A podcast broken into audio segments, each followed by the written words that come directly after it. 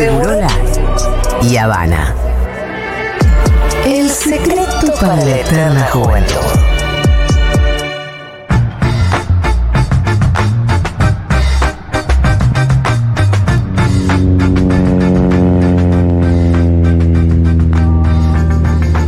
Che, quiero, ¿sabes lo que quiero yo? Quiero la suerte y la voluntad férrea del croata.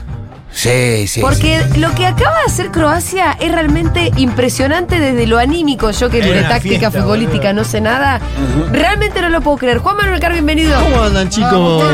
Juan Manuel quiere hablar de Tengo una cara-. ¡Viva Lula! Bueno, Lula sí, Brasil no. Le mandamos un saludo al expresidente y actual presidente Pero electo. to- todo no se puede tener. No se puede tener a Lula de presidente y salir campeón del es mundo. verdad, Pará, ellos eligieron una de las dos. no, ellos no, eligieron una de las dos, no. Está Lula ahí, confórmense muchachos que ya tienen demasiado. Vale, vale tres copas del mundo Lula ahí, ¿eh? Así que no joda. ¿Qué pesó más? ¿Ustedes vieron el gato en la conferencia de prensa de Brasil? Sí, ahora hay ¿Pesó mucho más ese gato o el otro gato?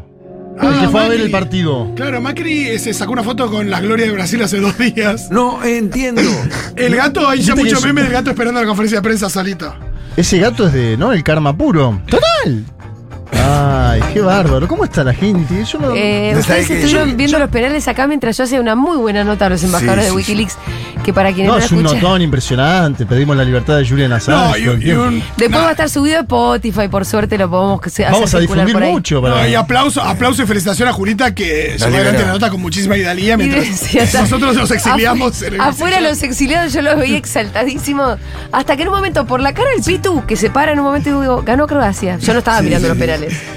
Sí, mi cara era de, uy, qué locura que pasó acá, ¿no? Sí. ¿Cómo cambia todo en un momento el Murray? Porque Brasil Todo lo tenía en el bolsillo. lo tenía en el bolsillo. Lo tenía en el bolsillo, se lo Estaba estaba, jugando ganado. bien. Aparte, el gol de Neymar fue. Hay que saber que descomunal. nunca un Increíble. partido está ganado. No, esto no termina hasta que se termina. No, y te habla de lo jodido que es el mundial. El mundial es muy cosa jodido. Ah, es muy complicado. Por eso mundial, Maradona es tan grande, ¿no? Sí, totalmente. Por eso Maradona es tan grande. Porque pocas veces un jugador encima fue tan influyente durante toda una Copa del Mundo. Como Maradona en el No, 80. nunca, veces. nunca sucedió ese nivel. O sea, Maradona, esa copa fue muy influyente, hizo los goles clave, los momentos clave.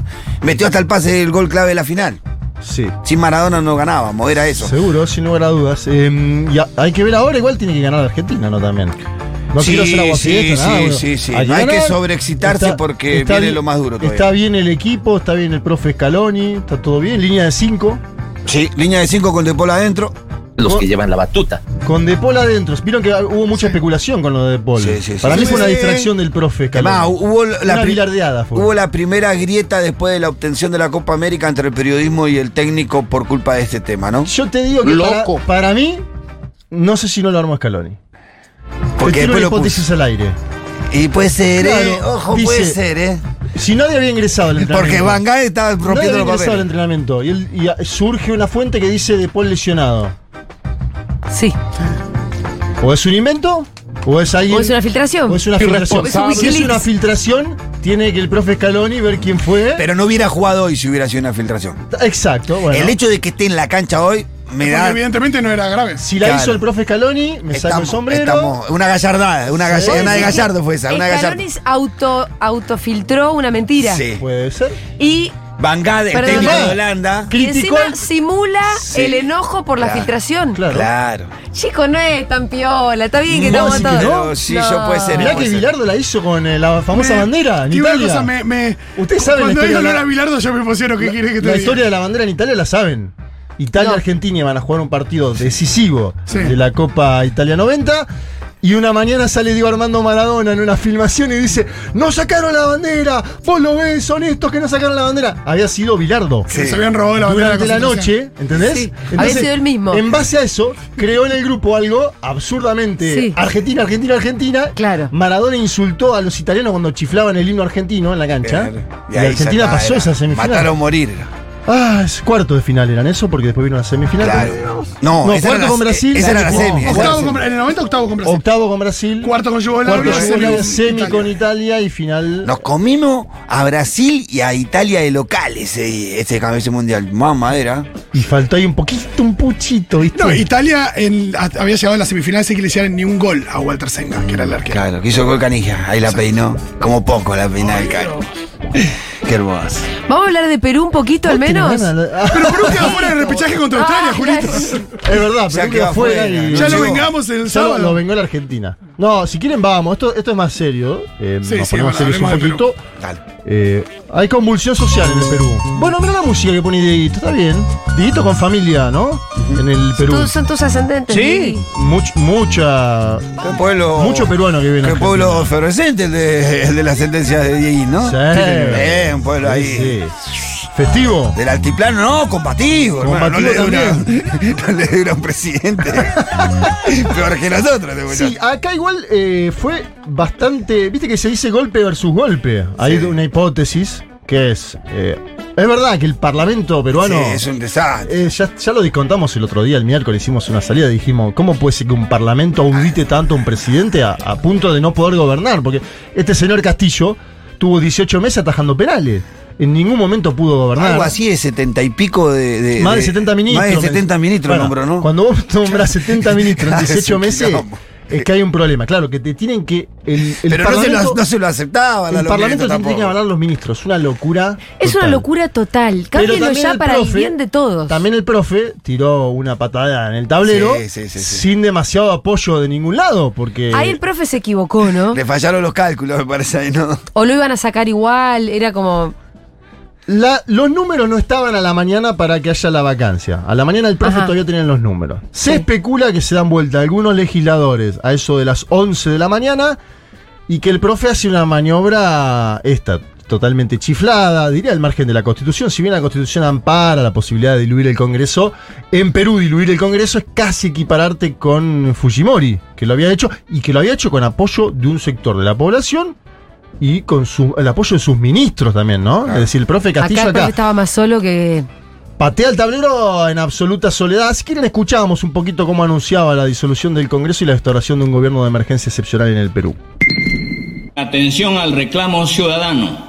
A lo largo y ancho del país, tomamos la decisión de establecer un gobierno de excepción orientado a restablecer el Estado de Derecho y la democracia, a cuyo efecto se dictan las siguientes medidas. Disolver temporalmente el Congreso de la República e instaurar un gobierno de emergencia excepcional convocar en el más breve plazo a elecciones para un nuevo Congreso con facultades constituyentes para elaborar una nueva constitución en un plazo no mayor de nueve meses. A partir de la fecha y hasta que se instaure el nuevo, el nuevo Congreso de la República, se gobernará mediante decretos ley. Se decreta el toque de queda a nivel nacional a partir del día de hoy, miércoles 7 de diciembre del 2022, desde las 22 horas hasta las 4 horas del día siguiente. Muy jugada la movida. Bueno, ¿no? ahí está, la música de Dieguito ¿Qué a la, pensaba? a la que perfección te- ilustra. Que tenía más apoyo en el pueblo, quizás. Él pensaba que tenía el control de un sector de las Fuerzas Armadas. Es lo que me dicen a mí de Perú, es el profe. Alguien le dijo al profe, lo tenemos, lo tenemos, probablemente el ministro de Defensa, que fue uno de los últimos que se quedó con él. Alguien le dijo, sí, tengo un... Ahora, cuando vos decís, voy- a partir de este momento disuelvo el Congreso, Sí. y a los cinco minutos el Congreso está sesionando, Claro, es que no. vos no tenés mal. el poder. No lo, deso- Por- no lo disolviste. No, no, porque si no vos aparte mandás a las Fuerzas Armadas, a la policía, a la- ¿no? Decir, este Congreso está por fuera de la legalidad, yo soy el presidente... ¿Los tipos estaban sentados adentro? ¿O tuvieron que llegar? Llegaron. Y pero ahí, bueno, yo no quiero dar ideas tampoco. Sí, sí, ponías un cerco, algo, una valla. Que no entren, qué sé yo. Bueno, pero. O sea, y la- a ver, se dice que a Castillo lo termina entregando a la policía su propia custodia. sí. ¿Ah, sí? Se dice eso. Imagínate que el nivel de soledad que tenés que tener sí. para que pase No eso. tenés ni custodia. Es eh, su propia gente. Se le fue la. Tuiteó en ese, en ese momento se le fueron todos los ministros, lo contamos acá. Tuitea en contra de la vicepresidenta. Si la vicepresidenta ya se puso el. ¿No? Porque en ese momento, cuando tuitea en contra y dice esto es un golpe de Estado, Agarró el serrucho y dijo, listo. ya está adentro. Y mm, hoy además la prensa peruana difunde los chats internos del gabinete. Esto es tremendo. Los difunde, ¿no? Hay solo una persona de confianza de Castillo que conocía lo que iba a pasar y después los demás ministros empiezan a decir, che, esto no me parece bien, esto sí está-". Es increíble ese chat. ¿Cómo, ¿Cómo avanzó, no? La tecnología que uno puede ver hasta las reacciones minuto a minuto, en otro momento no podías. Bien, en el medio aparece López Obrador, que es como un ángel de la concordia y la paz en América Latina. ¿Viste que América Latina es un incendio total? Sí, sí. Y siempre aparece López Obrador diciendo. Diciendo alguna. "Che, a- le tiro asilo a alguien. Ay, ¿A quién necesita asilo? ¿No? Es un tipo que está tirando asilos por el mundo. Total, total, ¿Qué pasa? Evo Morales, total. asilo. Venga para acá. Él se lleva a todos. Él tiene unos bungalows Me encanta, sí, sí, sí. y los quiere Habitar, completar. lo quiere habitar. Lo quiere Tiene- habitar. Tiene que armar una especie de casa de gran hermano de exiliados. Claro. Es buena, ojo, ¿eh? Es buena. Habla mal de América Latina, habla muy bien de Andrés Manuel López Obrador. Ah, salió a hablar López Obrador, porque claro, en el medio, imagínense, el profe Castillo lo llama, no, no llega, como decíamos antes, a la custodia medio que lo entrega, la policía, no llega, no llega a ir a la Embajada de México, porque empezó a circular que iba a la Embajada de México, seguramente tenía pinchado el teléfono el profe, y la gente, un segmento de la población anticastillo, se agrupó para que no entre a Ah, la mirá. sede de la Embajada de México. Esto es una. Esto es lo que pasó. Y ahí en- también tenés que tener el salvoconducto muy asegurado, si las jugadas están. Mirá, Todo mal, Castillo. ¿eh? México en ese momento, claro, es verdad lo que decís vos. Tenía que tenerlo antes de hacer la declaración pública, Sí. digamos. O él no sabía que lo iban a detener, pero todo el mundo sabía. Cuando él hace la declaración pública, yo hablé con un ex asesor de Castillo y me dice, este señor queda detenido hoy a la tarde. Sí, claro. Sí. Dicho y hecho, digamos, no había mucha vuelta. Y lo dijimos Ah, acá. La única manera de que no cayera preso era que dé el anuncio de adentro de la embajada. Además, Sí, otra, sí, otra no, posibilidad, otra no, no. posibilidad. Vamos a escuchar al querido Andrés Manuel López Obrador, que eh, siempre tira asilos por el mundo y decía lo siguiente sobre Pedro Castillo. Busqué a Marcelo Ebrard y le dije que este, hablara con el embajador y que se abriera la puerta de la embajada con apego a nuestra tradición de asilo. Pero al poco tiempo tomaron la embajada. Lo lamento mucho por el pueblo de Perú, porque es mucha inestabilidad. Cinco presidentes en seis años.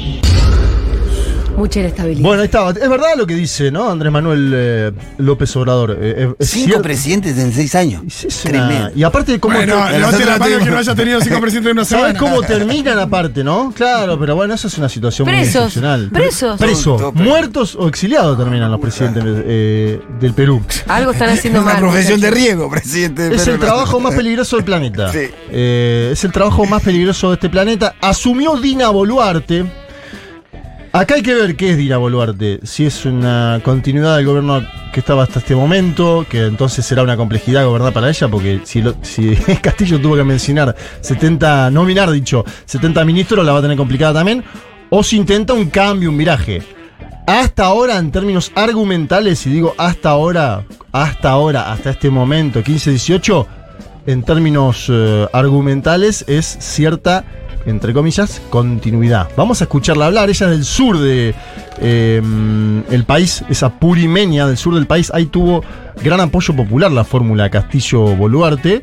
Castillo de Cajamarca del norte, son los, son los segmentos desfavorecidos del Perú, ¿no? Fuera de la elite limeña. Y hay complejidad en esto, porque buena parte del progresismo latinoamericano conoce a Boluarte, ¿eh? La conocen. Entonces no sé qué, qué actitud van a tomar. La conocen, ¿sí? La conocen. Vamos a escuchar a la actual presidenta del Perú que se juramentó, Dina Boluarte, hablando de los nadies y la oportunidad. A ver. Esta tarde no puedo dejar de recordar a José María Arguedas, Altaita Arguedas, como le llamamos los apurimeños, quien, me, quien enseñó que la lucha es un bien, el más grande bien que le ha sido otorgado al hombre. Y en virtud a esa enseñanza me comprometo ante el país a luchar porque los nadies, los excluidos, los ajenos tengan la oportunidad y el acceso que históricamente se les ha negado. Que viva el Perú. Muchas gracias. Bueno, ahí está. Por eso digo, esto es complejo, ¿no? Hay algunos que dicen, esta señora es una traidora, es de derecha, se vendió la huella y demás. La señora va con este discurso. Es más complejo este caso. Para mí, a esta hora. Obviamente tengo también gente que está más alineada al profe Castillo y me dice, esta señora traicionó su mandato constitucional porque ella decía que iba a quedarse con Castillo hasta el fin. Ajá.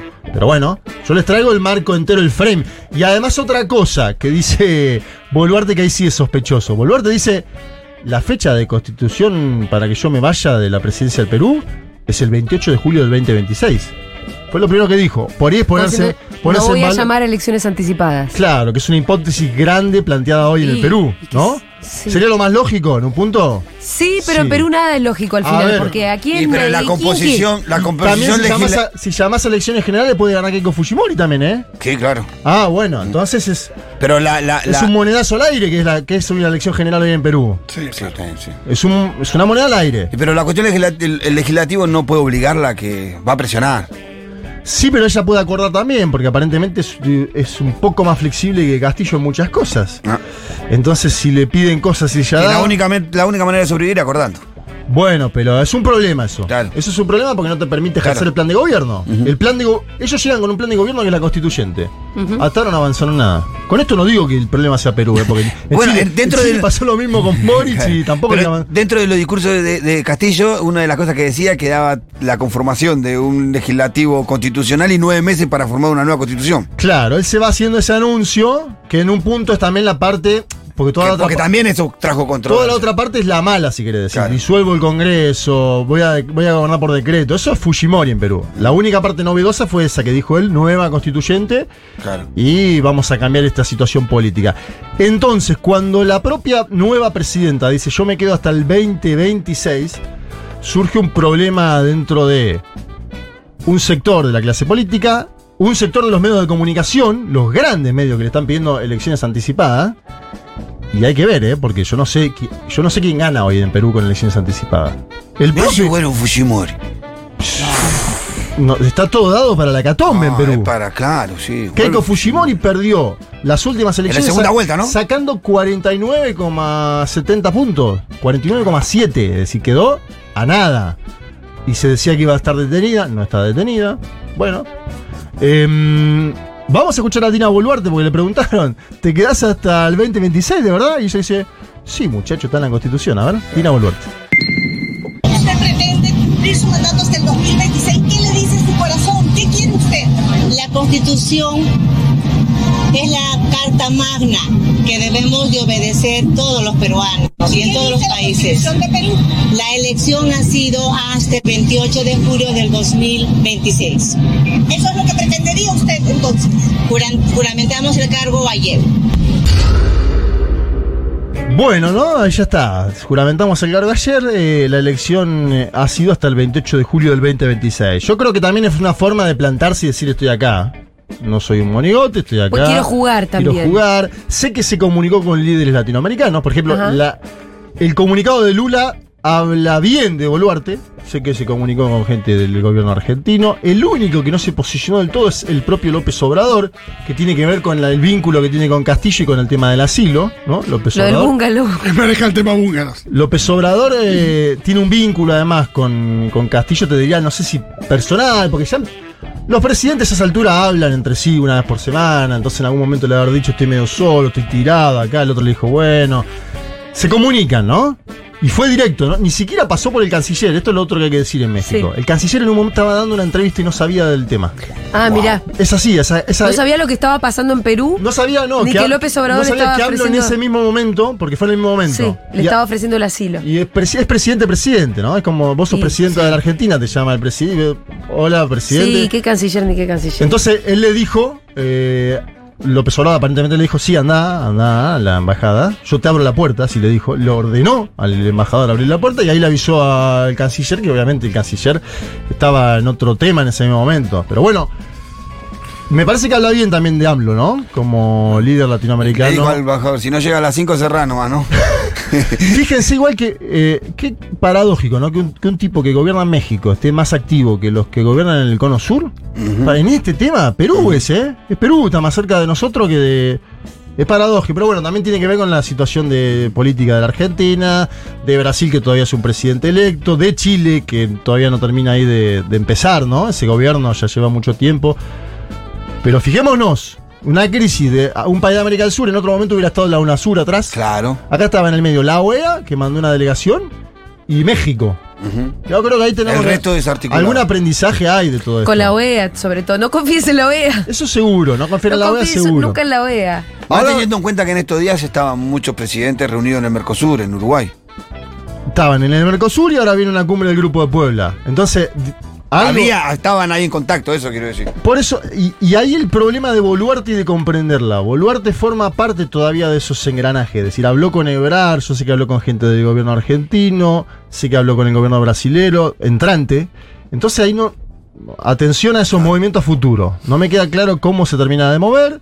Me parece que hay que dejar pasar un poquito el tiempo. Seguramente el domingo vamos a tener un, un panorama bastante más eh, completo en un mundo de sensaciones para poder hablar tranquilo.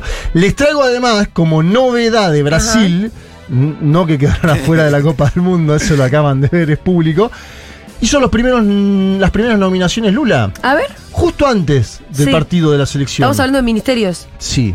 Fernando Haddad va a ser ministro de Hacienda. Bien. Confirmado. Bien, loco. Ya, ya, se disparó el dólar, los Ministro mercados. de Hacienda. ¿Ya, ya le hicieron la ¿Le, corrida? le están pataleando los mercados? Todavía no, pero ¿por qué? Porque también está. Están esperando a- al partido con Croacia. También está eh, planificación, lo que sería planificación. Ah, que ahí por ahí vaya. Que es planificación el federal encima ahí, El ¿no? Va a ir ahí.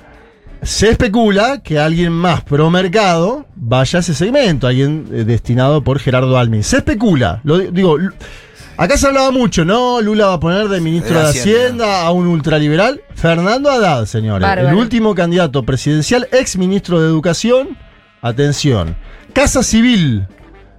Roy Costa, dos veces gobernador de Bahía, un hombre del nordeste. ¿Que la Casa Civil le hace la Civil- Casa Militar? No, no, Casa Civil es como la jefatura de gabinete. Ah, es un puesto claro. importantísimo en Brasil, la Casa Civil. Cuando Dilma se quiso salvar, Sí. cuando estaba todo por estallar, Dilma dijo Lula es el ministro de la Casa Civil. Y la justicia le impidió a Dilma el nombramiento de Lula.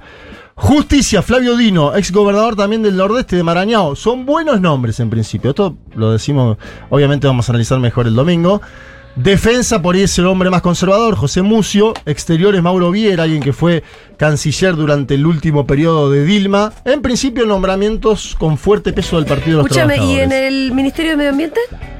Todavía no se sabe. Ah, Está en debate eso. Puede ser Marina Silva. eso es lo que viene diciendo Quique Y hace Quique rato. está jugando con Marina, está Sí, bien. Quique está muy juega bien. con Marina, me Está muy bien que Quique juegue tiene con sus Marina. intereses ahí. Claro, Quique quiere a Marina. ¿no? Básicamente el futuro de la Mirá, humanidad. Quique ya puso una vicepresidenta en Colombia. Sí. Si pone ahora una ministra de Ambiente, ¿no? Epa, en Brasil, Quique, ¿cuánto vale Quique Vial ahora? Quique vale. Juanma, gracias por haber estado acá. Te vemos el viernes que Y viene y te escuchamos el domingo. Vuelvo con la misma frase, no se puede en el mismo año elegir. Ellos eligieron a Lula. Fueron ellos los que eligieron. Eligieron Lula de presidente de la Todo no. Copa. Así que bueno, Todo no. nosotros festejemos este año que el, el próximo. Nosotros, nosotros me parece, muchachos, la inflación, seis dígitos va a tener, pero vamos a salir campeón del mundo. Tchau, chicos. Vamos. Tchau, tchau.